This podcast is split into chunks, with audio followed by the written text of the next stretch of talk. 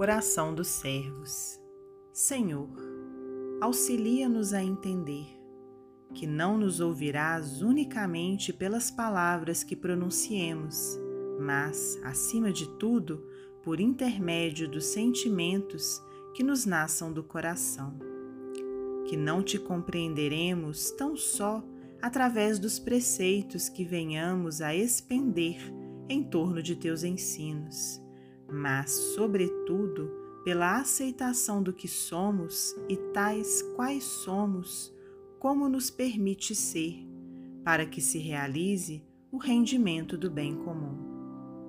Que não nos testemunharás confiança exclusivamente pelos protestos verbais de veneração que te revelemos, e sim, além de tudo, pelo trabalho e pelo modo de servir no criterioso emprego das possibilidades que nos emprestas.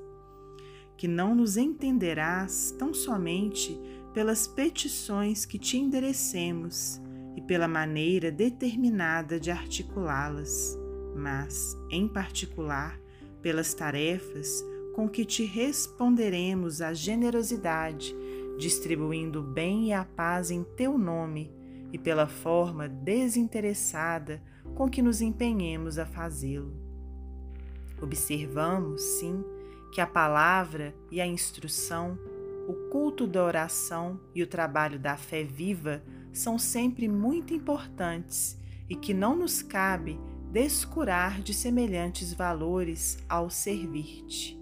Entretanto, Senhor, faze-nos reconhecer que não valemos tanto pelo que sintamos, pensemos, falemos ou façamos, mas sim pelo que já possa sentir, pensar, falar e fazer em nós e por nós, hoje e sempre.